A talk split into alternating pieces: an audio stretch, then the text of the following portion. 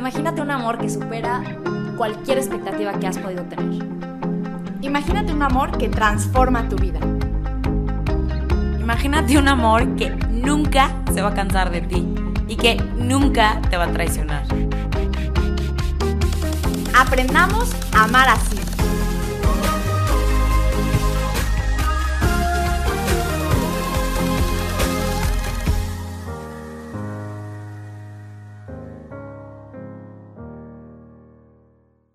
Hola a todos, bienvenidos otra vez al podcast Amar Así, en donde vamos a tener un episodio interesante, eh, siguiendo un poquito la línea, bueno, no un poquito, siguiendo totalmente la línea en la que estamos, en donde hemos profundizado y hablado en particular del matrimonio.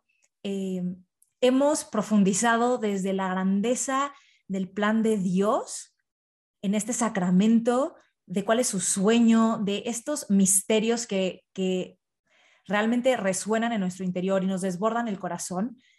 Y también hemos, sobre todo en el episodio pasado, visto eh, el realismo de que hay dificultades y de que a veces nos enfrentamos al reto de que si se dio el sacramento, no se dio el sacramento. Entonces, en el episodio pasado hablábamos de estas situaciones en donde el sacramento no se dio y cómo partir de ahí. Pero, ok, muchísimos matrimonios sí está el sacramento y eso no significa que todo vaya a ser color de rosa. Entonces queremos tener siempre en, como abrazando toda la situación y todo el matrimonio y toda nuestra conversación, la esperanza y la certeza de que contamos con la gracia de Dios en el sacramento y de que va a estar ahí impulsándonos y llevándonos de la mano hacia estos horizontes que ni siquiera nos podemos imaginar, ¿no? Entonces, habiendo dicho esto, queremos también tener el realismo de validar nuestra humanidad, nuestras dificultades y que es cierto que hay crisis en el matrimonio y que hay momentos difíciles. Y eso no significa, o sea, no es evidencia de que nos falta fe, no es evidencia de que de que eso de que el plan de Dios en el matrimonio es un, es un sueño así como medio, hay un cuentito X, no, no, no, es real y tan real como las dificultades a las que nos podemos enfrentar y si las vamos eh, sobrellevando de la mano de Dios y con la humildad y la conciencia de nuestra humanidad, pues las vamos a ir atravesando mejor. Entonces, este episodio vamos a hablar sobre estas etapas que son naturales en el ciclo de una familia y que van detonando momentos de adaptación que son difíciles, que pueden generar crisis y que solamente hablan de que somos normales, o sea, de que somos personas. Entonces, verlo con realismo nos puede ayudar a bajar la ansiedad cuando las estamos atravesando y a buscar los medios que nos puedan ayudar si es que necesitamos apoyarnos en eh, afuera, pero también a podernos adaptar más fácilmente. Entonces, vamos a estar eh, hablando sobre esto. Hermana, me fui así como que no saludar, decir algo. No, no, está bien. O sea, justo creo que, que, que, mencionaste, ¿no? O sea, lo que queremos es también aterrizar, ¿no? A la vida concreta, a la vida real de los matrimonios y también, eh, o sea, justo hablabas de las crisis, pero claro, si nosotras nos propusiéramos hablar de que todas las crisis matrimoniales que hay, o sea, seguro hay muchísimas casuísticas y muchísimas cosas. Entonces, hemos decidido hacerlo a partir de una gran herramienta que sobre todo yo llevé este libro em, del, eh, del, que un poquito vamos a basarnos en mi carrera, acuérdense que estudié Ciencias de la Familia en el Instituto Juan Pablo II para el, para el Matrimonio de la Familia, en la, en la, justo en la materia en la que veíamos, o sea, eh, el sistema familiar. Y también la llevamos en terapia matrimonial, bueno, como no terapia matrimonial, en relación psicoterapia matrimonial. ¿Y por qué? Porque creo que finalmente hay veces que podemos pensar, o yo lo he escuchado en amigas, amigos, ¿no? Como que, oh, estamos en crisis en nuestro matrimonio, pero pero son cambios, como decía Sof, de, etapas que si bien se viven de manera muy específica en todas las realidades, como que saber que existen algunas generalizadas o, que se pueden esperar por los cambios naturales de la familia ayudan muchísimo. Por eso digo, quienes están viendo en YouTube, están viendo que tengo aquí este libro, no es que vamos a desglosar el libro aquí, vamos a partir de él metiendo nuestra cosecha, otras cosas estudiadas, la experiencia y sobre todo, cosa que el libro no hace, de este terapeuta familiar tan bueno, Lauro Estrada, es pues meter toda la perspectiva de la gracia de Dios de la que habla Sofi, ¿no? Pero sí vamos a, sobre todo, partir de las etapas que él plantea o considera, basándose en otros grandes autores de pareja y de familia y tal, como aquellas fases eh, pues más críticas, se les llama así, fases críticas en, en la familia que sobre todo afectan al matrimonio. ¿Para qué? Para ser conscientes de ellas, para saber qué es normal, o sea, como que qué se puede esperar en ese como ajuste mientras vas cambiando de una a otra y sobre todo pues saber cuáles son esas áreas del matrimonio que más deben como cuidarse o que más deben trabajarse para poder sobrellevar esa adaptación de una forma pues más exitosa o más en paz o no sé cómo llamarlo, ¿no? Sí, sí yo diría como, ajá, como más, más armoniosa, más en paz, eh, validando, ¿no? Yo e, eso lo traigo, yo me he teniendo mucho en el corazón, como que validando el, el hecho de que sí existen emociones que nos surgen y dificultades que nos surgen y se vale y está bien y, y Dios así nos ama también y así nos quiere acompañar, ¿no? En esas dificultades. Entonces, habiendo... Y, también, Sof, o sea, solo agregar a eso que a veces pensamos en la crisis, ¿no? O sea, pensamos que crisis es igual a fracaso, es igual a todo está mal. Y no, o sea, tener crisis, eh, pues está hablando de cambio y, y es una oportunidad también para crecer. Y al final, las crisis matrimoniales, de las crisis en el noviazgo, de las crisis existenciales, personales, ¿no? Uno puede salir más seguro, más fortalecido, más todo, ¿no? Entonces, no necesariamente identificar la crisis con fracaso, sino todo lo contrario, como oportunidad, ¿no? Totalmente. Y a mí me ayuda muchísimo recordar que todo cambio, sobre todo los más fuertes, ¿no? O más cercanos, fuera de mí, va a implicar cambios dentro de mí.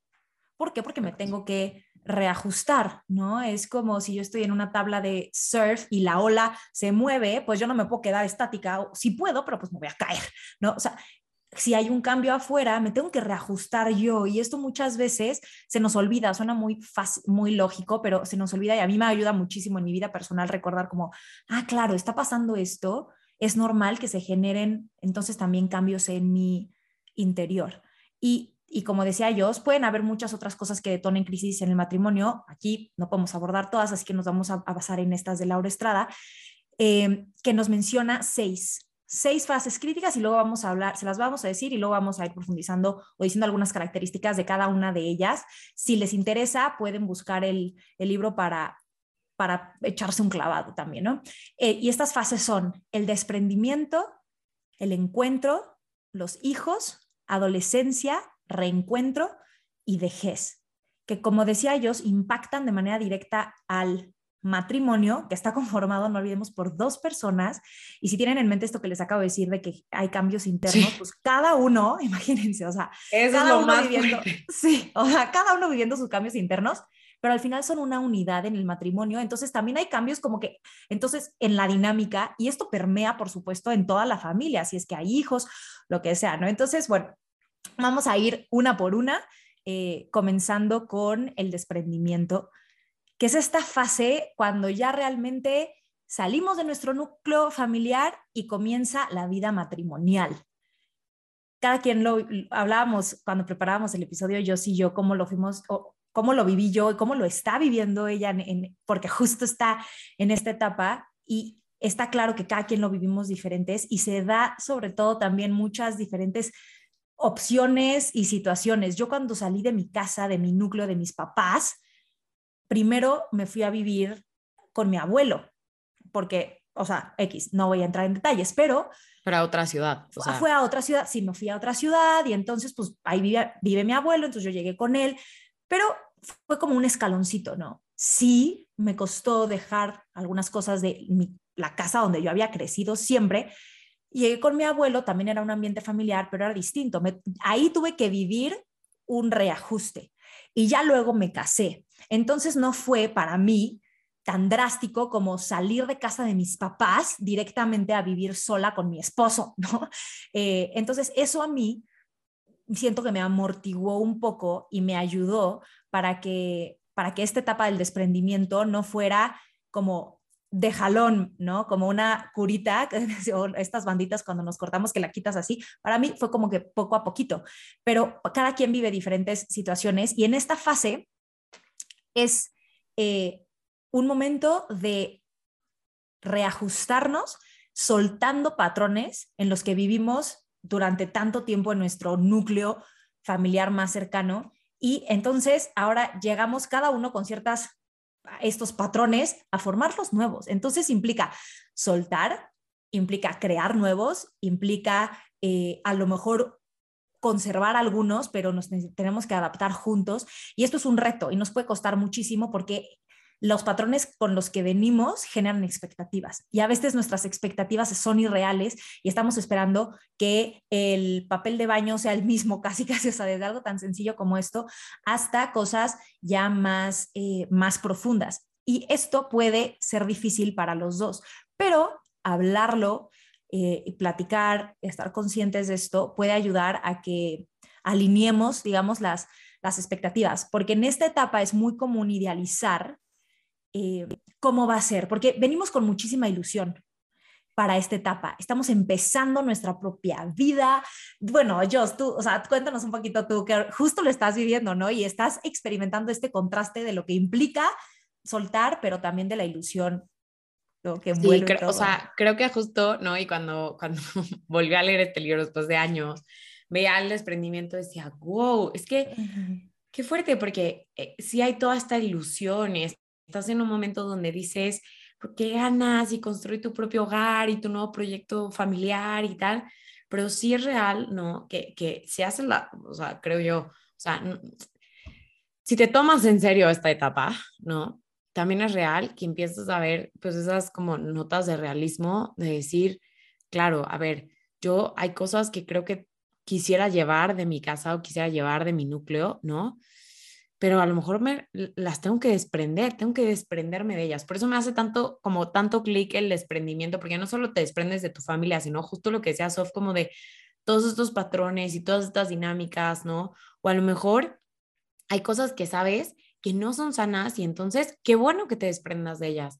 Pero finalmente, desde cómo puede cambiar la marca del papel de baño hasta, o sea, toda la dinámica de un domingo, de una festividad, de pues la existencia de la solución de problemas, de tu seguridad o a lo mejor no, si estás acostumbrado a salir corriendo a apoyarte en tus papás, pues todo eso implica, claro, un desprendimiento.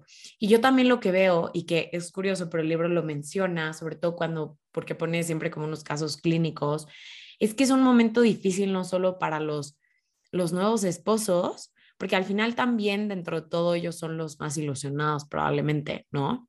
Pero también es difícil para las familias que, que, viven ese desprendimiento, ¿no?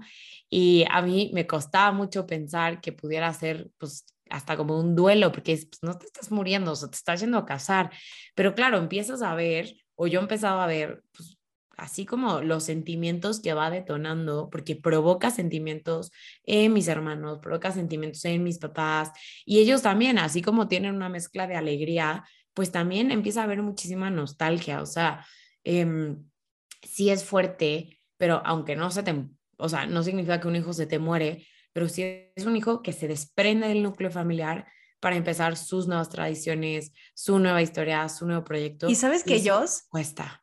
Eso los novios están viviendo su etapa de desprendimiento, pero esto detona otra crisis en el ciclo de vida de las familias nucleares, a la que vamos a llegar más adelante. Entonces, claro, es, me encanta que, que lo menciones porque es parte de lo que también es muchas veces difícil lidiar, ¿no? Con cómo las familias están viviendo este proceso. Y ahorita que tú decías, es que hay patrones que no tenemos que soltar y que me gustan, pero a lo mejor hay otros que no son sanos y qué padre soltarlos. Y pensaba, qué fuerte, porque hay veces que ni siquiera nos damos cuenta que esos patrones no son sanos. Hay veces que es hasta ese momento que llegamos con la expectativa de esto o con esta inercia y que el otro es que nos ayuda a darnos cuenta, ¿no? Entonces como que, espérate, o sea, esto no lo queremos repetir. Y entonces como que es un poquito el confrontar algo de lo que tú estás acostumbrado. Y esto pues eh, cuesta, pero pues es, es muy normal. Entonces, Sí.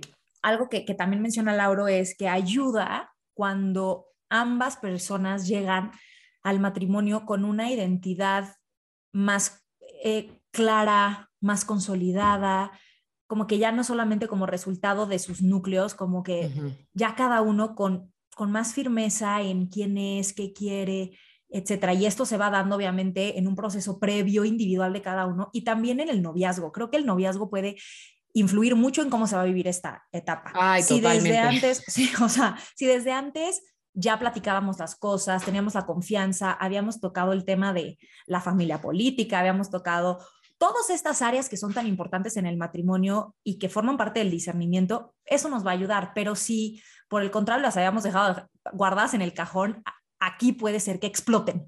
Y no significa que ya es el fin del mundo, pero sí va a implicar más esfuerzo para podernos acoplar.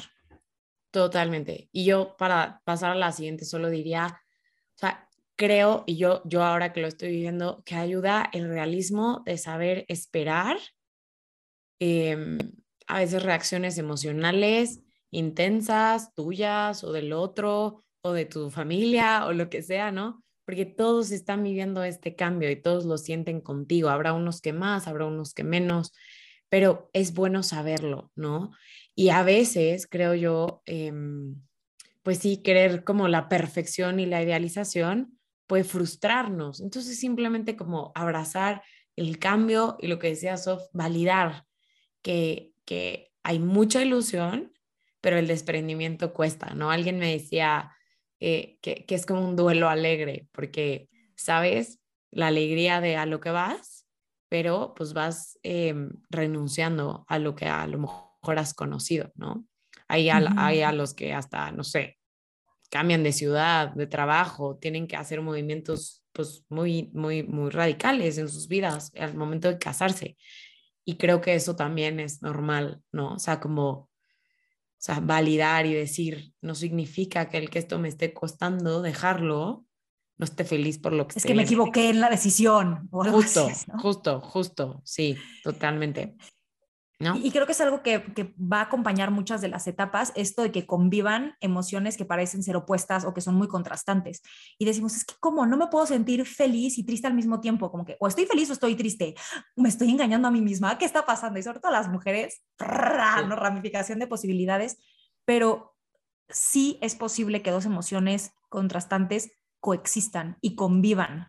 ¿Por qué? Porque no estás triste y feliz por lo mismo, no estás triste y feliz porque porque ya te vas a mudar con el amor de tu vida. No, estás triste de que dejas atrás este otro lugar donde viviste y tuviste tantas memorias y etcétera, etcétera. De eso estás triste, no de que vas a ir para allá, sino que dejas esto. ¿Y de qué estás feliz? De que van a empezar nuevos recuerdos, de que vas a empezar a despertar cada día con esta persona, de la ilusión de poder decidir juntos qué vamos a desayunar e ir al súper como abrazaditos. No sé, me explico. Entonces, la alegría corresponde a una cosa, la tristeza corresponde a otra, pero estas dos forman parte de la misma situación. Y entonces, sí, sí, no estás siendo hipócrita, no te estás engañando, sí pueden coexistir. Y esto lo vamos a ver en varias de las etapas. Ay, no, Sof, te prometo, oigan, tomen nota de eso, porque un día platicando, no en podcast, sino con Sof como mi hermana, cuando me ayudó a descubrir eso, dije, qué fuerte, qué diferente sería si pudiéramos distinguir ¿no? En la misma experiencia, las diferentes detonantes de las diferentes emociones, ¿no? Y viviríamos menos con ese feeling de sentimientos encontrados y abrumación, sino como pudiendo distinguir, ¿no? Y aquí, para que vean lo, lo, real que es esto, yo, yo me caso pronto y, y, me mudo de ciudad y voy a, tuve que ya terminar de, el ciclo escolar de donde trabajaba y así, bueno, he llorado las últimas dos semanas como si alguien me estuviera, no sé, secuestrando, ¿no? Y, pensaba todo el tiempo en Sophie y decía, claro que muero, a ver, muero por casarme con Lalo, pero, pero, pero lo que implica, ¿no? Dejar este lugar en el que he sido tan feliz, en el que tengo tantos recuerdos, en el que no he podido acompañar en, en su formación a tantas niñas, me cuesta y está bien, ¿no? Entonces, bueno, Creo que era un ejemplo concreto para que vean que esto no es mera teoría, ¿verdad? Ahora viene la segunda etapa, que es el encuentro, ¿no? O sea, más que cronológicamente o no, que si cuando ya te casas o, o, la otra no, o sea, como que va sucediendo, llega el momento en el que, ¿cuál es el objetivo? O sea, ya que, ya que vivimos juntos, ya que nos hemos desprendido o nos vamos desprendiendo, pues el objetivo principal se hace sintonizarse emocionalmente con el otro. O sea, híjole, aprender a bailar bajo la misma sintonía. Em, y yo creo que aquí Sof nos puede decir mucho también pues, de la propia experiencia, como también no siempre es miel sobre hojuelas, ¿no? O sea, por más que vuelva a ver toda la ilusión. Totalmente. Se viven muchos retos porque justo vienes de, y, lo habla, y lo habla Lauro, mi amigo Lauro en el libro, este, porque como es precisamente buscar una sintonía con el otro, y me encantó la analogía que pusiste de la canción, me acuerdo cuando Charlie y yo, a mí me encanta, a los dos nos encanta bailar. Y cuando apenas empezamos a salir y empezamos a andar, de repente sí era de que, y aparte Charlie, si no lo conocen, mide 1,91, es muy alto y yo pues 1,64. Claro que me pisaba, claro que chocábamos, claro que uno quiere ir para acá y el otro para acá, claro que...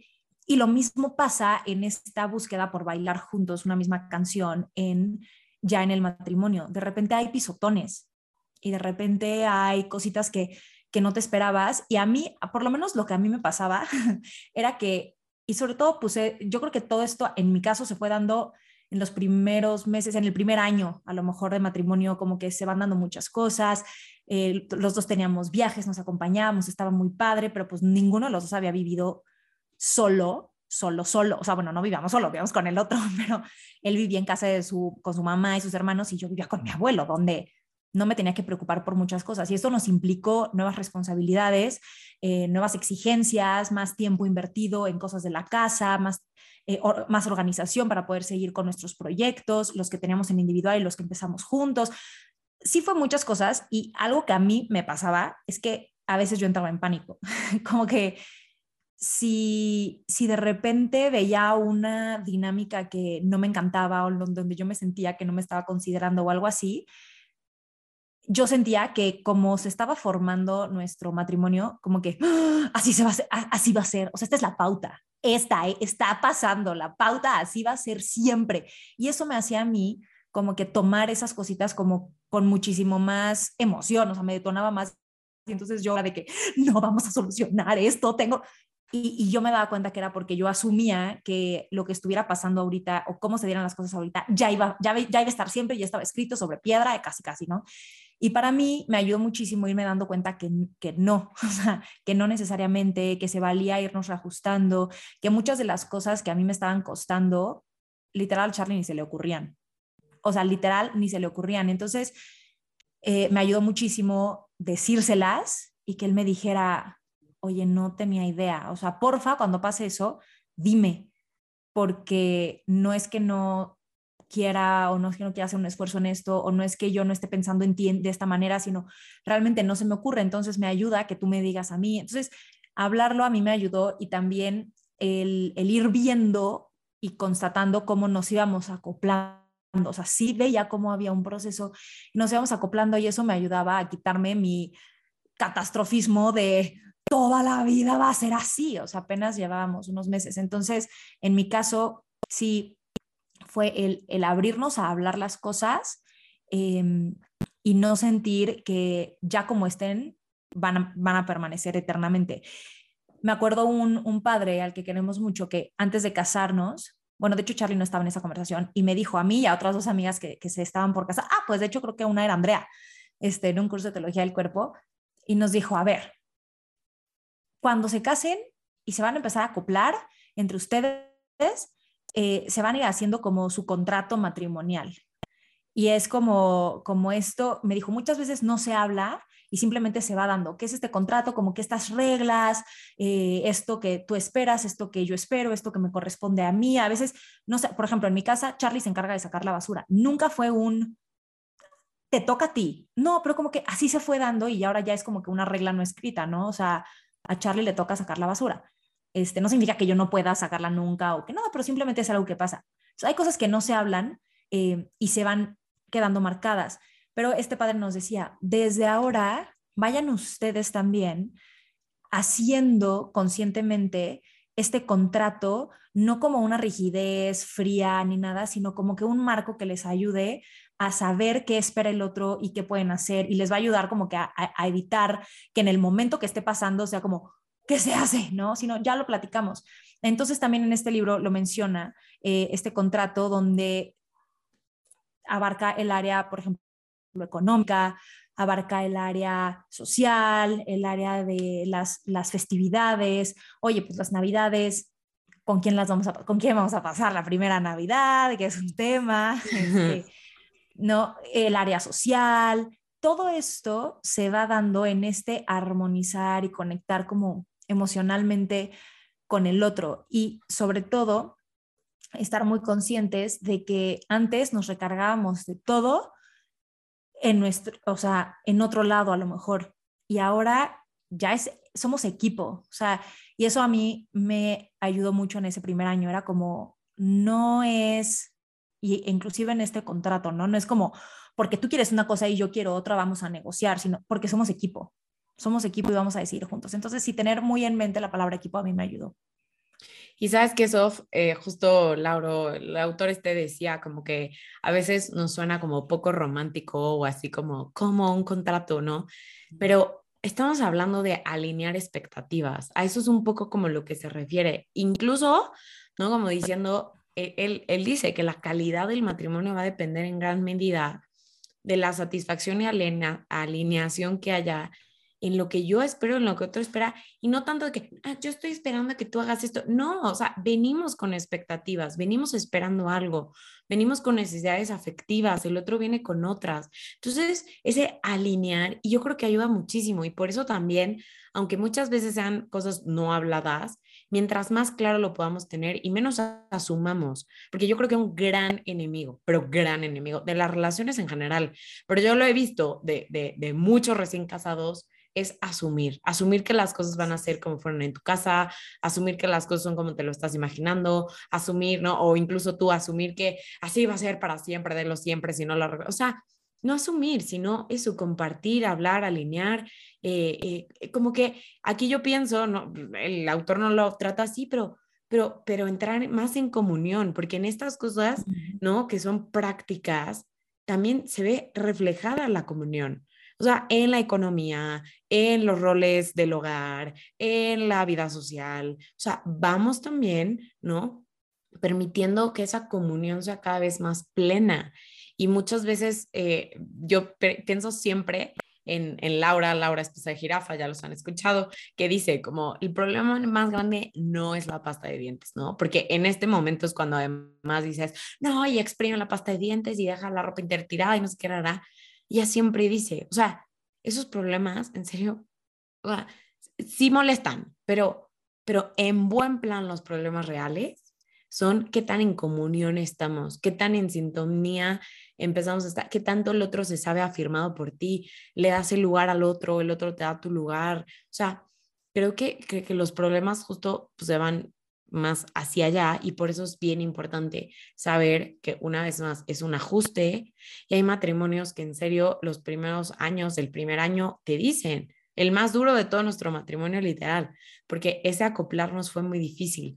Hay otros que lo viven a lo mejor de una manera pues más sencilla, más natural, más fluida. Creo que verdaderamente también influye lo que Sof decía, habíamos vivido solos, sabíamos cómo manejar una casa o no, éramos, mm, no sé, a lo mejor no teníamos límites tan sanos de todas formas, o sea, desde antes con nuestras familias políticas o no. parecidas, eran las dinámicas. Eran parecidas o no. O sea, hay muchísimas cosas que influyen, pero sí creo que, que realmente, o sea, como que lo vital es lo que Sofía está diciendo. A partir de hoy tú y yo somos un equipo y yo no voy a salir corriendo a, a, quejar y a, ¿no? Como que preguntarle a sutanito, fulanito o al café con mis amigas a como que sacar los trapitos sucios, sino voy a mirarte a los ojos y vamos a buscar solucionar esto juntos, ¿no? Acoplar juntos, alinear juntos.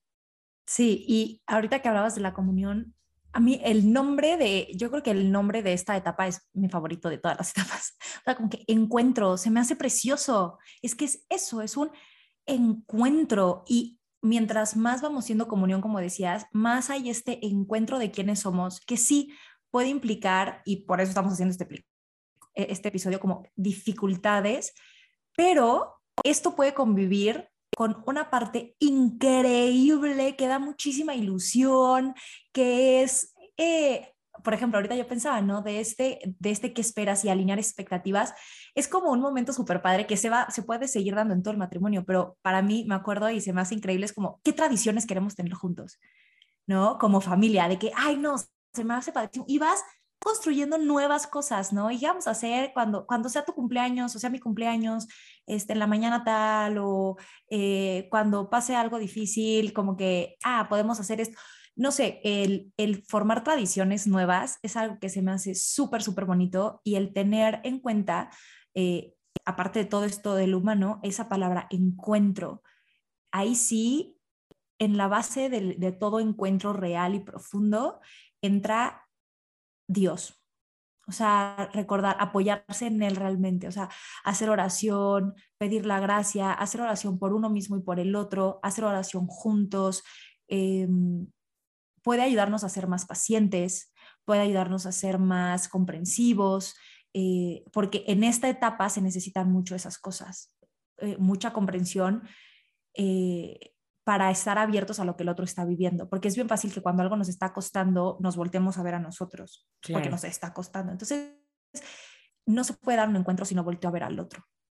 Y para poder voltear a ver al, a ver al otro y recibirlo como ese don y todo, pues acordarnos de nuestra fe y de que aquí pues no, no vamos caminando solos. Entonces también es algo muy bonito ir sintiendo cómo el otro está ahí para ti y y realmente te puedes ir apoyando. Creo que se, va, se puede fortalecer muchísimo la confianza en el otro y te hace sentir muy seguro o segura de, de dónde estás. Entonces eso también es bien bonito en esta Total. Y última cosa, digo, lo vamos a tratar más en, en un episodio sobre preparación prematrimonial y tal, pero sí creo que el regalo de desde el desprendimiento, tener a un acompañante, un sacerdote, un director espiritual, que también vaya ayudando a preparar el matrimonio, puede ayudar un montón en esta etapa cuando empieza a ser difícil. Porque no, ya no se trata de salir corriendo con tu mamá, quejarte de tu marido o con tu, o sea, con tus cuates en los drinks, no, pero quizá si hay cosas que no sabes cómo manejar o no sabes cómo o necesitas sacar de tu corazón porque tal y tener a un sacerdote cercano, bueno, creo que es una de las cosas como más bonitas que yo he vivido, por lo menos en la etapa previa del desprendimiento, y saber que ese sacerdote que nos va a casar es un sacerdote al que también podemos acudir cuando como parezca que el vino se está acabando, ¿no? Pero bueno, tercera etapa que nos hubiera encantado que Andrea pudiera estar aquí, obvio, porque ella es quizá la que lo ha vivido eh, como más intensamente de las tres. Sofi también ya lo vive, ¿no? Pero todavía eh, faltan los llantos y la Voy entrando, o sea, Charlie y yo vamos apenas entrando, así vamos metiendo los pies en la etapa apenas. Andrea ya se la llegada de los hijos. Eh, y es bien fuerte porque sí, eh, este libro y muchísima bibliografía sobre pareja y familia dice que es uno de los momentos más críticos de, de, un, de un matrimonio. Y qué fuerte, porque es también uno de los momentos más alegres, o sea, la vida es alegría, o sea, la vida es un don de Dios, es bendiciones, todo, pero es real que viene a cambiar un sistema, ¿no? O sea, viene a cambiar toda una dinámica que ya se ha creado, aun cuando el bebé llegue muy temprano en el matrimonio, tuviste nueve meses donde literal éramos tú y yo, y bueno, luego justo también en el embarazo creo que ya se empieza a vivir esa, esos cambios, ¿no? Como propios que hay, y hay varias cosas que pues, tomar en cuenta aquí, ¿no? O sea, creo que lo primero, lo primero, lo primero es saber que volvemos a que no está peleado, no está peleado que los hijos sean una bendición con que vengan a ser un gran reto para la vida de pareja. O sea, coexiste y está bien. Y puede venir a fortalecer incluso más la unión matrimonial. Y eso yo lo he escuchado en muchísimas parejas que te dicen, o sea, tuvimos que luchar por nosotros, ¿no? Pero estamos más juntos que nunca, porque al final ves a ese pequeñín que es como, o sea, mitad tú, mitad yo, y es como esa coronación del amor que hay, que también quisiéramos, oigan, decir, es probable que alguien que nos esté escuchando o que personas que conozcamos justo estén en la búsqueda de un hijo y el hijo no llegue o estén pues teniendo problemas para poder embarazarse o hayan perdido un bebé y no queremos ser em, ajenos a eso, no queremos ser ajenas a eso y queremos validar y queremos decir, pues que somos conscientes también de, de, esa cruz, de esa dificultad que nosotras pedimos todos los días por los matrimonios que, que están buscando el embarazo em, y que esto que vamos a hablar también aplica, por ejemplo, a los matrimonios que, que se han sentido llamados a, a, la llegada de los hijos a través de la adopción, ¿no? O como que solo era como, como algo que queríamos, queríamos mencionar, ¿no? Y, y, de hecho, para todos los matrimonios que están en esta búsqueda, en esta espera, que están teniendo problemas en la fertilidad, etcétera, eso también detona una crisis. Y vamos a, a, a, ahondar en esto, va a ser tema de un episodio completo, así que e, en otro momento vamos a profundizar en él, porque sepan que lo tenemos muchísimo en el corazón y hay mucho que queremos compartir desde, literal, desde nuestro corazón, ¿no? Y lo que hemos podido ver y vivir. Eh, entonces, bueno, ahí te interrumpí, pero no sé si ibas a seguir. No, no, no, no, ah. tú, dale. Bueno, pues en, en, yo quiero decir, como en esta etapa, primero que nada, me quiero, tengo muy clavado algo que siempre escuché a mi mamá decir.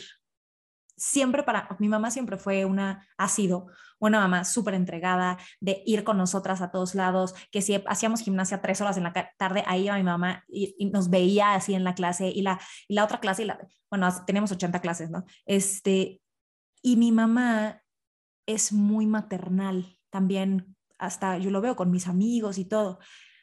Y algo que yo siempre le escuché decir era como, es que para una mamá los hijos siempre van primero. Y yo crecí con eso. Yo crecí con ese escuchar, para una mamá los hijos van primero y, e, y es como esta, y creo que tiene parte, parte de verdad en cuanto a que hay un instinto maternal y hay un desbordamiento y una entrega que, surge porque está inscrito desde nuestro cuerpo, ¿no? implica de nosotros y necesita mucho de nosotros los hijos y, y, hay cosas que si no las recibe de ti como mamá, no las va a recibir este, muy fácilmente de otra persona, ¿no? Eh, pero justo cuando conocí la teología del cuerpo, fue como un, perdón, ¿no? Cuando escuché decir, no me acuerdo quién en concreto haya sido, que que no van los hijos primero, sino que primero va el matrimonio. O sea, para una mamá, primero va el esposo, para el esposo la esposa, y de ahí vienen los hijos. Y para mí me confrontó muchísimo, porque yo había crecido con para una mamá los hijos siempre van primero. Y la verdad es que creo que eso está como muy enraizado en nuestra sociedad, sobre todo en la sociedad latina, y que eso puede lastimar muchísimo. Cañón. Porque al final el núcleo que sostiene los hijos es el matrimonio. Y si este se va debilitando, es como si se fuera debilitando los dos postes de una hamaca, ¿se cuenta? Bueno, yo, ¿verdad? Cuando sacando mis raíces cancunenses, eh, de la hamaca donde están acostaditos los hijos.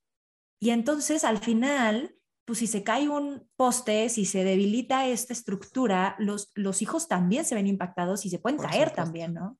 Entonces, en esta etapa, yo no sé, apenas, o sea, estoy, estoy embarazada, no sé cómo lo vamos a ir viviendo, pero es algo que yo tengo muy presente, que no quiero que se me olvide, porque sé que va a implicar, o sea, al principio sobre todo implica mucho de ti y el hecho de que vaya primero el esposo no significa como, ah, mi hijo tiene hambre, pero, pero mi esposo también, entonces, pues, ay, te voy a consentir preparándote no sé qué, no le voy a dar de comer a mi hijo. No, o sea, al principio, esa, esa priorizar a lo mejor no se va a ver reflejado en la cantidad de tiempo que vas a invertir. Y entonces puede ser fácil que se nos olvide y que agarremos rutina y que poco a poquito la inercia nos vaya comiendo y nos demos cuenta de que sí hemos descuidado el matrimonio. Entonces, creo que esa es una, una dificultad en esta etapa. Eh, y, y si lo tenemos presentes, presente, nos podemos dar cuenta de que el poner primero el matrimonio es también poner primero a los hijos, en cuanto a que, eso es lo mejor ¿sabes para que eso, los hijos. Yo creo que cuando nos brinca como ese, como, lo, como primero esposos y luego padres, justo no nos damos cuenta de que es lo mejor que le podemos hacer a un hijo. Lo mejor, y a lo, mejor. mejor yo todavía no tengo hijos, pero sí tengo papás y sí sé que lo mejor que han podido hacer mis papás por mí es, híjole, sentir la estabilidad de su matrimonio, sentir que estoy en un lugar seguro donde dos se aman y se buscan y cuando ha habido crisis en el matrimonio de mis papás, o sea, son la primera afectada, ¿no? Somos los afectados. Entonces, o sea, ellos pues, pero eso como que nos, nos impacta directamente a nosotros. Entonces, creo que justo no es que esté peleado, ¿no? Sino saber qué es lo mejor y, que lo ha demostrado la ciencia y la terapia, ¿no? Como es lo mejor para también el desarrollo afectivo de los hijos. Entonces, en nombre del amor a los hijos también, buscar, buscar mantener. Y justo el libro habla también de cómo pues hombre y mujer lo van a vivir distinto. Y por esto que sea Sofa, al principio es muy evidente la necesidad que el bebé tiene de la madre y la madre puede volcarse completamente, pero esto provoca y ha provocado a lo largo de la historia muchas veces que el hombre se sienta como desplazado, desplazado, ¿no? Y de estar acostumbrado a una intimidad, a una atención, a un, no sé, como algo, de pronto pareciera que ya no tiene lugar en la casa, ¿no? O sea, que, o que no hay un papel Física ni emocional. Literal, o sea, es muy fuerte. Pero yo he escuchado, yo he escuchado quien dice, yo me puse muy celoso de, de mi primer hijo, ¿no? Porque yo, y dices, wow, entonces, esto no para alarmarnos, sino también, y aquí yo sí quiero invitar a las mujeres que nos escuchan a, a justo saber reconocer el papel que sí tiene el varón para con ese bebé y saber que somos un equipo, ¿no? Porque también muchas veces es como la nerviositis o neuritis de la, de la mamá, ¿no? Que tampoco deja que, que el varón pues se involucre. Que, sea pues, papá. Que, sea papá, que se equivoque poniendo el primer pañal y no pasa nada, ¿no? Entonces creo que también eso que dice el libro es muy importante y, y saber los dos, ¿no? Que ninguno es desplazado en el momento en el que llegan los hijos, porque los hijos los necesitan ambos y porque de verdad, ¿no? Y como dice aquí también el libro, lo que más se necesita es el apoyo mutuo, porque va a ser difícil, va a ser difícil eh, a nivel hormonal, va a ser difícil a nivel físico, o sea, también hay muchas mujeres que empiezan a tener problemas eh, después del parto, ya sea por depresión postparto, que es algo que también hay que hablar, porque o sea, no está mal tampoco, no, no podemos satanizar el que sintamos no se habla mucho. o el que no se habla mucho, no, pero que es algo bioquímico que puede, o sea, que puede y, y, y, es importante como saber pedir ayuda, ¿no? Pero también hay a las que los cambios de su cuerpo les cuestan mucho y aquí me encanta porque en Amor y Responsabilidad Juan Pablo II habla de que justo eh, la llegada de los hijos y después del parto son momentos en los que la mujer requiere especial ternura por parte del varón.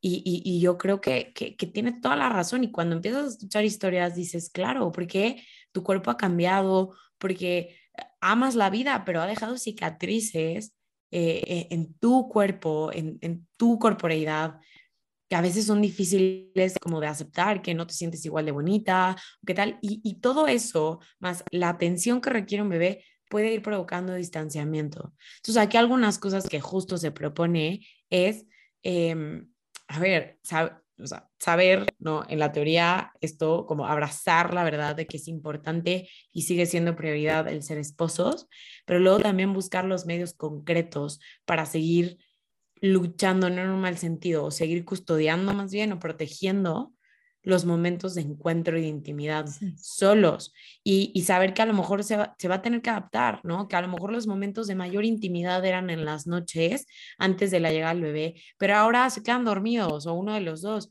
Entonces quizá los momentos de intimidad tienen que ser en la mañana mientras el bebé está en su segunda siesta de la no sé qué. O sea, creo que también ese poder de, de, de adaptarse, ¿no? Eh, de, de, sí, o sea, como de ser flexibles y saber que pues seguir buscando la comunión va a ser lo importante, ¿no? O sea, seguir buscando la... Sí, es esos momentos que nutran el vínculo matrimonial, ¿no? Y creo que también, así como el, el hombre tiene un rol como papá y la mamá, o sea, y la mujer como mamá, emocionalmente a veces puede pasar que eh, se empieza a depositar en el bebé como una carga emocional en donde que, no corresponde ahí, ¿no? O sea, al final el hombre es esposo y la mujer es esposa, como lo habíamos dicho, y, a veces puede pasar que alguno de los dos, puede ser que la tendencia sea más de la mujer, a que es que mi sentido de, de, valía, mi sentido de ser útil, mi sentido de ser capaz, mi sentido de ser amada, mi sentido de vida, todo, de existir, de todo, es lo obtengo con el bebé. Y entonces se empieza a hacer ahí como una relación de mamá-bebé, que tú me, tú me afirmas como valiosa, tú me afirmas, o sea, tu, tu sonrisita, tu risa, tu todo, de aquí estoy obteniendo como que todo esto y entonces es como, espérame, o sea, tu esposo, o sea, eh, hay muchas cosas que, van más bien hacia tu esposo. Y hay cosas que ni siquiera, como lo hemos dicho en otros episodios, ni siquiera tu esposo, sino Dios, porque tu esposo no te puede sostener en todo momento, pero sí muchas veces pasa que el sentido de existencia de todo se voltea hacia el bebé y y, más bien es regresar y voltearnos a ver y recordar que también queremos afirmar el valor del otro en las muestras de amor, dejarnos afirmar por el otro, sabernos amadas, bellas, útiles, tal, tal, tal, tal, tal, en la relación del, matrimonio. Creo que es muy importante. Y nada más como quiero compartirles que pues ya les iremos platicando cómo nos va, ¿verdad? Con los hijos y ya que nazcan y todo esto, pero... Em, ah, bueno, que es normal, como dijo Dios, hay cambios físicos, hay cambios hormonales, más en la mujer, pero también el hombre va experimentando este, efectos, hay cambios en los patrones de sueño, hay cambios en los patrones alimenticios, o sea, toda esta parte física, que es una de nuestras dimensiones, va a impactar también las demás y se van a retroalimentar. Eso puede generar cambios también, por ejemplo, en la vida sexual, en el matrimonio, que, que de pronto nos puede sacar de onda, pero es muy normal y como decía yo, es especial ternura. Y, y bueno, ahora sí, les cuento cómo para mí ha sido en la experiencia del embarazo, como decía yo, desde ahorita ya se empiezan a ver cambios en la dinámica, aunque no tan marcados porque seguimos teniendo nuestro espacio de ver una película juntos y tal y tal. Pero en mi caso, que para mí ha sido de mucho malestar mi embarazo, ha sido lidiar con muchos cambios hormonales, cambios emocionales, cambios de rutina, cambios en mis actividades en el día a día, que eso pues ha impactado eh, ha impactado la economía, ha impactado el tiempo, la distribución del tiempo, la organización. A lo mejor antes nos encantaba y vámonos a salir a patinar, pues no, ¿cuál vamos a salir a patinar? O sea, no quiero ni siquiera salir del departamento a caminar, o sea, me quiero quedar acostada porque me siento mal.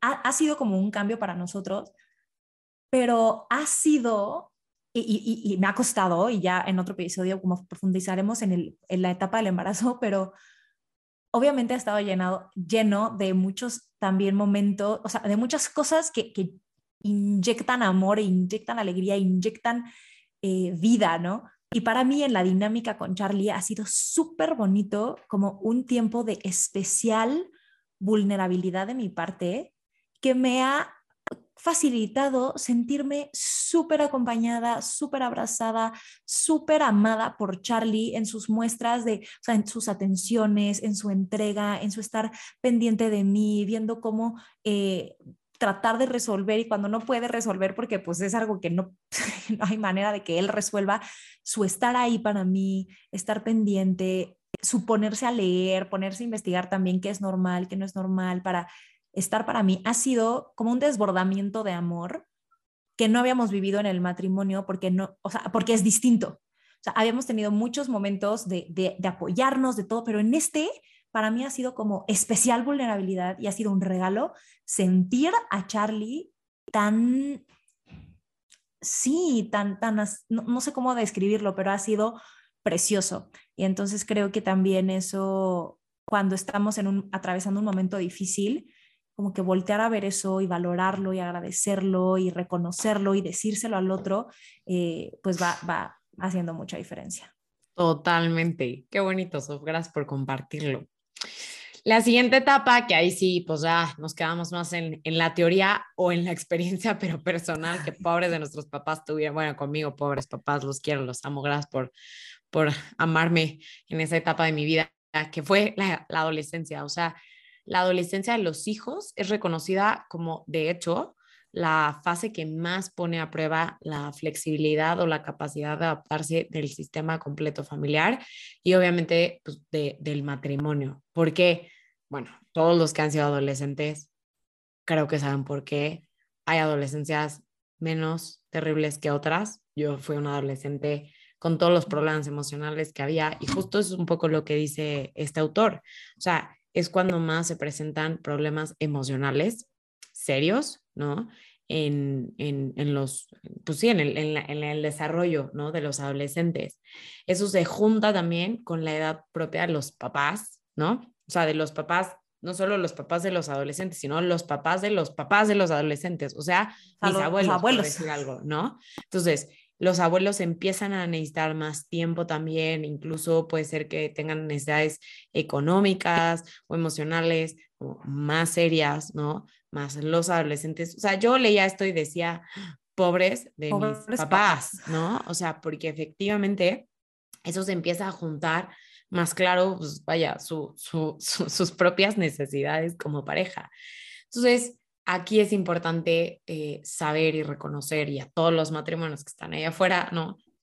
Que va a ser una etapa de, yo ahí sí pensaba, no lo dice el libro, pero como que la palabra se me venía complicidad eh, del matrimonio, porque sí creo que los adolescentes podemos ser ruines, o sea, y como meter mucho, mucho, eh, como incluso en problemas la propia relación de los papás, ¿no?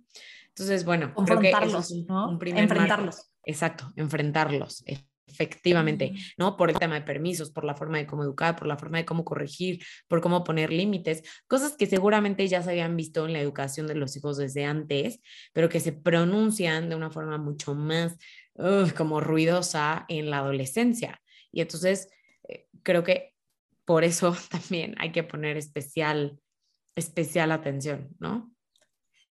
Y y algo que, yo me imagino es, como dices, desde antes ya se han visto, van viendo los patrones de educación y todo esto, los valores que les vamos dando, pero sí en la adolescencia, el que los hijos están buscando como su propia identidad, quieren separarse, ¿no? Como que de esto. Pero yo diría, y bueno, obviamente aquí hablo de que lo que no, no lo he vivido en carne propia, pero confiar en lo que hemos sembrado antes y por eso vale la pena desde antes eh, cuando llegan los hijos y en la etapa antes de la adolescencia, eh, sí nutrir como eh, y, sembrar bien firmes los valores y todo esto. Y después en la adolescencia, ahora sí que saber que es normal que se quieran alejar este, porque están buscando su propia identidad y confiar, confiar en, en, el, en lo que han hecho como esposos, en lo que les han enseñado y yo creo que es una etapa en la que puede entrar mucho miedo, porque, y, es que, y si entra en estos patrones de, no sé, o sea, de consumo de sustancias, de malas amistades, de relaciones, empiezan ya las relaciones amorosas, y, y, si elige a alguien que no le conviene, y si le rompen el corazón, y puede llegar como que el miedo de que de que al final algo les pase, porque obviamente el amor que está ahí quisiera protegerlos de,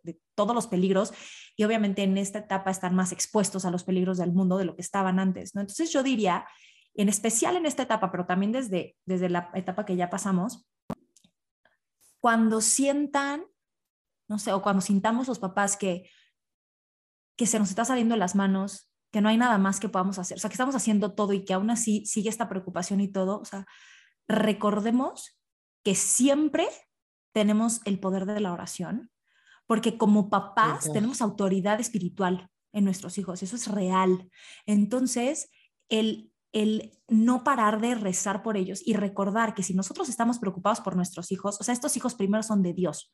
O sea, la paternidad viene acompañada de la paternidad de Dios por ese hijo. Y Él es el primero interesado en que Él esté bien, en que tenga momentos de encuentro con Él, en que descubra su verdadera identidad en la verdad de quién es, etcétera. Todo lo que tú te puedas estar este, ¿no? este, quitando el sueño porque quieres que pase a Dios el triple.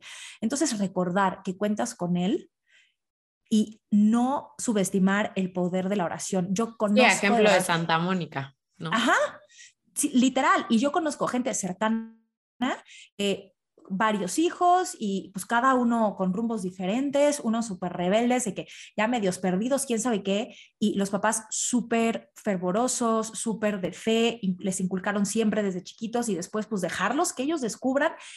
Y a medida que han pasado los años y va pasando la etapa de la adolescencia y cada uno va tomando sus propias decisiones, me impacta ver cómo cada uno a su manera va, va regresando va encontrando la fe, va eh, recuperando los valores que se les inculcaron desde casa, o sea, y yo veo sí mucha diferencia, no, no significa que, ay, si eres súper de fe y fervoroso, ya, no, todo, eventualmente, no, pues quién sabe, ¿no? O sea, ahora sí que está libre albedrío de los hijos, pero sí, yo he visto muchísimos frutos de encomendar en la oración como papás y como mamás. Realmente es una oración más poderosa de lo que nos podemos imaginar. Entonces, pues nos puede dar consuelo y esperanza saber que, Dios ahí sostiene también. Totalmente, y como que seguir invitando y proponiendo y no imponiendo tanto, que algún día valdrá la pena, creo que hablar de cómo, cómo, cómo manejar estos temas con los adolescentes, pero enfocándonos en el matrimonio específico, las últimas dos cosas que menciona este libro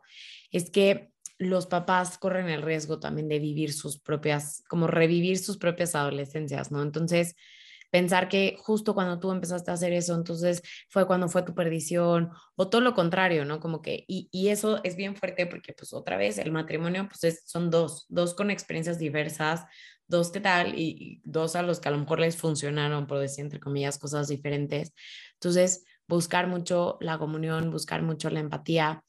Y la empatía también por la otra cosa que dice, y es, al final hay un sentimiento de pérdida emocional porque efectivamente a los papás les duele que los hijos dejen de verlos como los superhéroes, eh, que dejen de depender tanto de, ellos. Que ya no quieran agarrarles la mano y que los vean en público. Esa autonomía, sí, luego papá, qué oso, no sé qué, yo pobre, pobre mi papá, porque efectivamente fui así. Y eso también implica para ellos pues, tristeza y, un duelo y empezar a, preparar la siguiente etapa, que es cuando ya se van a ir. Entonces, aquí él insiste mucho en mucha comunicación, en saber reajustar el contrato matrimonial, en, volver a, a, a, encontrarse, ¿no? O sea, como que ojalá nunca se hayan desencontrado, pero como que tienen que eh, o pueden ir aprovechando para conectar y conectar y conectar más, porque ya la adolescencia está hablando de que los hijos van a volar, ¿no? y, y, como decimos siempre, igual iba a sonar súper triado, pero los hijos son prestados, ¿no? Este, y qué, qué mejor que puedan ir emprendiendo su camino. Y esto da pie, pues ya a la siguiente etapa, que es mejor conocida como el nido vacío, pero se, aquí le llama también eh, el reencuentro, que es cuando los hijos se van, toman camino, ya no viven en casa, empiezan a independizarse económicamente y emocionalmente cada vez más. Y entonces viene ya el desprendernos, no solo emocionalmente, sino también físicamente, y esto va a detonar un duelo que, que es importante que juntos empiecen a explorar nuevos horizontes como pareja, independizarse de, de los hijos y hacer espacio para nuevas actividades juntos, para volver a, este tiempo de calidad que a lo mejor antes se dificultaba más, para buscar cosas que puedan disfrutar juntos, emprender nuevos proyectos, eh, en fin, todo esto puede nutrir y ayudar, eh, porque además no solamente es hacer espacio para estos nuevos patrones, sino a lo mejor para nuevos miembros, porque más adelante a lo mejor los hijos empiezan a casar y empiezan a llegar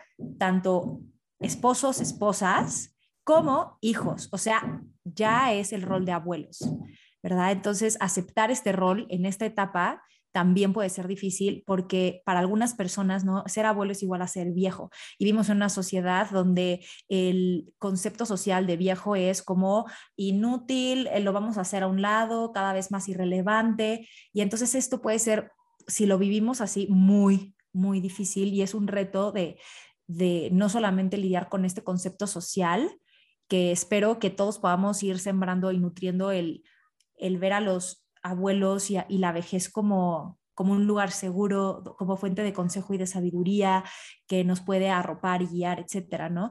Eh, y sino, sino, sino también con todo lo que implica también los cambios de edad. Normalmente aquí se ven también a veces cambios hormonales, empieza a ser el lidiar con los cambios físicos, que si la piel cambia, la arruga, ¿no? El peso, cada vez, ya, a lo mejor ya no soy tan ágil, ya no puedo practicar los mismos deportes o ya me lastimo con más facilidad, tengo que empezar a, lidiar con el aceptar que, que, a lo mejor me encantaba esquiar y, y, llega un momento en el que ya no voy a poder esquiar, ¿no? Y eso eso es difícil y son pequeños duelos que, se pueden ir viviendo, pero como, como decía, ¿no? El, buscar juntos que sea un espacio, no solo de verlo como nido vacío, sino verlo como reencuentro, puede ayudar muchísimo. Y, y, saber que empezaron así solos, como que eso es lo fuerte, ¿no? De, de cómo lo plantea eh, el libro, como de, o sea, vuelves a estar como empezaron, como a lo mejor 20 o 25 o 30 años, o hay quienes 15 o 16 años después de casarse, es que viven esto, pero es literal volver a estar solos. Y hay muchos divorcios en esta etapa y uno dirá, pero no inventes, o sea, ya después de 25 años, 20 años, o sea, ¿cuál no?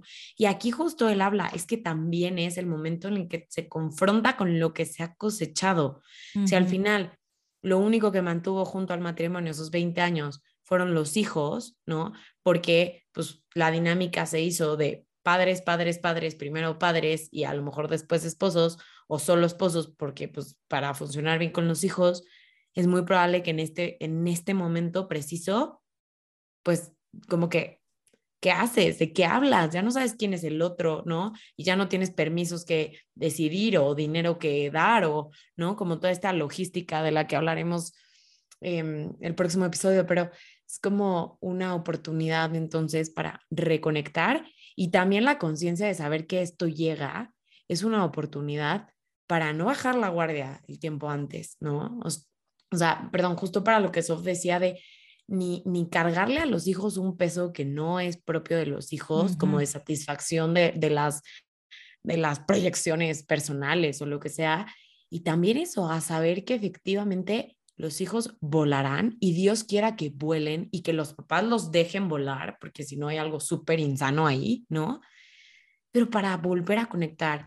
Y cuando se mira desde esa perspectiva, eh, el autor decía, también es un momento increíble porque hay ese tiempo que decía, como decía Sof, quizá era más difícil antes, a veces que no siempre es el caso, pero justo pues la liberación de, la presión económica de las universidades de los hijos o del mantenimiento o de lo que sea, ¿no? Les permite también tener cierta holgura, ¿no? Poder viajar, poder descubrir hobbies, lo que sea, ¿no? Entonces, creo que, que es súper importante saber pero que va a ser difícil, ¿no? También, o sea, es difícil. Y, por eso estamos haciendo este episodio, para validar que es normal. Y yo me acuerdo de, muchas conversaciones que he tenido con mi abuelo, que a lo mejor me, ha este, escuchado mencionar mi papá grande, que es mi máximo en la vida mundial, tiene 90 años y, y o sea, está perfecto. Entonces hablo muchísimo con él y, él me platica cómo fue lo que lo vivió y me dice que precisamente, y él así lo llama, bueno, él le llama un reenamoramiento. Él, este, ya cuando los hijos se fueron y todo, él habla muchísimo y, y, y no le tocó poderlo disfrutar tanto porque mi abuelita falleció eh, y fue un golpe muy duro, pero él habla como esta etapa de un reenamoramiento y dice que fue muy clave en su propia historia el empezar a pasar más tiempo juntos, que a lo mejor primero era de que él, él era por compromiso de que, ay, pues voy a ir pues más a comer a la casa, para que Lilis, le decía Lilis a mi abuelita, no coma sola, ¿no? Entonces, pues bueno, pues voy a ir pues para, porque pues pobrecita que coma sola, ¿no? Pero ese pasar tiempo juntos comiendo, platicar, poco a poquito se fue dando en conversaciones que les ayudó a conocerse otra vez, a salirse a caminar juntos. Entonces, quiero decir, como en lo que me ha platicado él, eh, a lo mejor al principio va a implicar un esfuerzo, no van a hacerles, pero vale la pena, porque a partir de ese esfuerzo sí, se puede, sí pueden ir surgiendo otra vez estos, este reenamoramiento. Totalmente. Y pues la última etapa, la última etapa que es muy fuerte, que como que yo ni la había pensado hasta que el literal libro la, la, propone, es la vejez.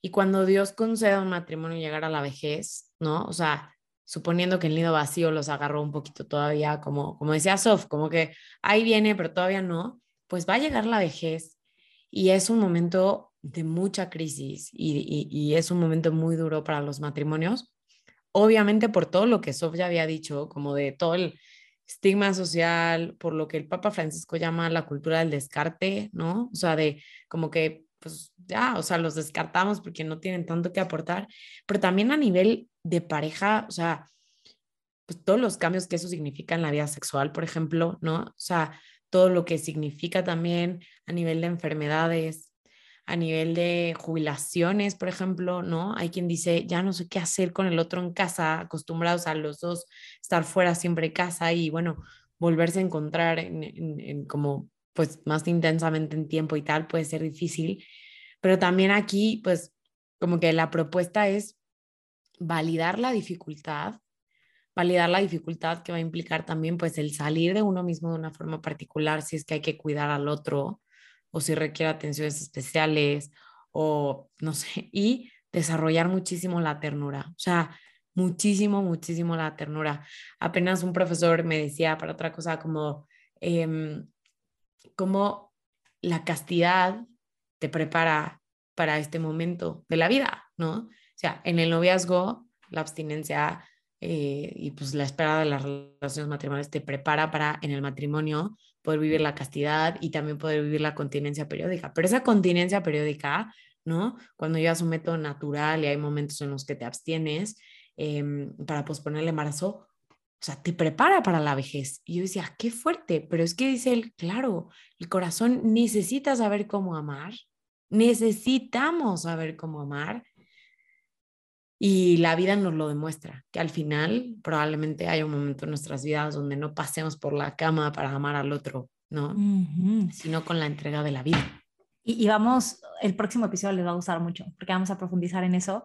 Eh, y yo pienso cómo de verdad podemos irnos desde ahorita preparando para amortiguar lo que pueda venir en la vejez a nivel ahorros económicos, a nivel cuidado de nuestra salud para prevenir, o sea, si yo ya sé que en mi, en mi casa hay un historial de diabetes, pues bájale al azúcar, cuate, ¿no? E, etcétera, ¿no? También al final es un acto de amor hacia nosotros mismos, previendo y acto de amor para nuestra pareja, para nuestro, o sea, para nuestro esposo o esposa, que al final va a estar con nosotros y, y pues también eh, cómo, queremos llegar en calidad de, vida a ese, a ese momento, ¿no? Independientemente de que pues nunca se sabe cuándo pueda llegar alguna enfermedad, pero sí hay cosas que podemos hacer para prevenir.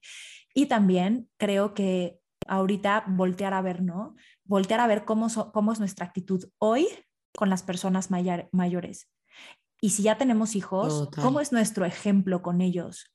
Cómo tratamos a los abuelos, cuáles son los comentarios con los que nos referimos a ellos, son de respeto, de admiración, de ternura o son de queja, de, ay, no, es que tu abuelo ya mira al viejo, que ya... Eso realmente también va a impactar en la manera en la que nosotros vamos a ser también tratados en la vejez y cómo nos vamos a ver a nosotros mismos en la vejez, porque si ahorita a los viejitos los vemos como como decía yo, ¿no? en esta cultura del descarte, como ya inservibles, yo después me voy a sentir inservible. Entonces, desde hoy ir, ir trabajando el corazón en ese sentido y también yo veo que es muy bonito cuando las personas, los adultos mayores están rodeados de gente que los quiere.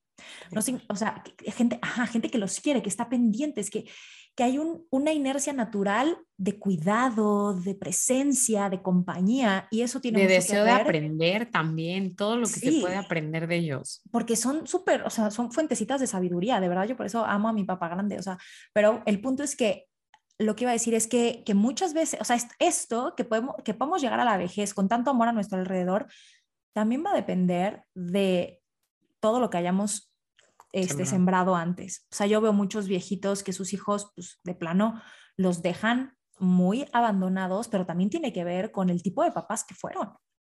Entonces, pues sí, sí, desde hoy podemos ir como preparando nuestro corazón, el de los demás y poder ir eh, valorando distinto a los, a los viejitos, este, aunque nosotros todavía estemos lejos, ¿no? Porque puede ser que lo veamos muy lejano, pero desde hoy es relevante. Y pues esa es la última de las, de las etapas Em, que menciona Lauro Estrada y que nos pueden ir dando luz y que el simple hecho de saber que existen nos pueden ayudar a que cuando se presenten nos reajustemos y nos readaptemos de manera más fácil. Para ello, para mí es muy importante recordarles que en cada uno de estos momentos contamos con la fuerza de la oración y con la gracia de Dios que nos sostiene, entonces no olvidarlo y, y pues nada, hermana, no sé si quieras decir algo como para antes de decir la frase final. No, yo creo que simplemente pues el deseo de, seguir trayendo estos recursos y esta formación que creo que puede traer luz, ¿no? Y que, y que nos puede ayudar a vivir más plenamente. Entonces, el Papa Francisco... se, me ocurrió algo, perdón, rapidísimo, perdón, perdón, pero sí, se me ocurrió. Hay veces, como dije, que simplemente saber nos ayuda a reajustarnos, pero hay veces que necesitamos ayuda. Sabemos reconocer cuando necesitemos apoyarnos en otros, cuando necesitemos terapia de pareja, cuando necesitemos pedir a alguien que nos acompañe espiritualmente, cuando necesitemos ayuda con un, con un problema concreto. Se vale y está bien. Totalmente. Y no significa nada, ¿no? Entonces sí abrirnos a saber reconocer cuando necesitamos eh, apoyarnos de cosas, personas externas, ¿no? En, en, en terapia profesionales. Totalmente, qué bueno que me interrumpiste con la frase que el Papa Francisco nos deja hoy para el episodio, que es, un matrimonio no tiene éxito solo si dura, es importante su calidad. estar juntos y saberse amar para siempre es el desafío de los esposos cristianos. La amo. Y pues se las dejamos para que se la lleven a la oración y a la reflexión. Y de tip, pues nada, si ya están casados, revisar en qué etapa están en este momento, cómo la están viviendo y a partir de este episodio si hay algo que se les ocurra que puedan hacer distinto para, para vivirla de una manera más saludable y para poderlo implementar.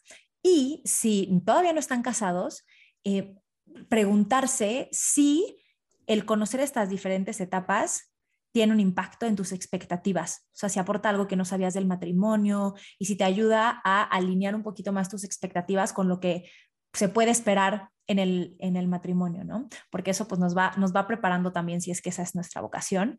Y pues nada, animarlos a que pidamos, pidamos por todos los matrimonios para que, para que pues sí, recibamos cada quien las gracias que necesitamos según la etapa en la que, en la que, estamos. En la que nos estamos, ¿no? Así que pues nada, gracias, besos, abrazos, nos vemos, bye.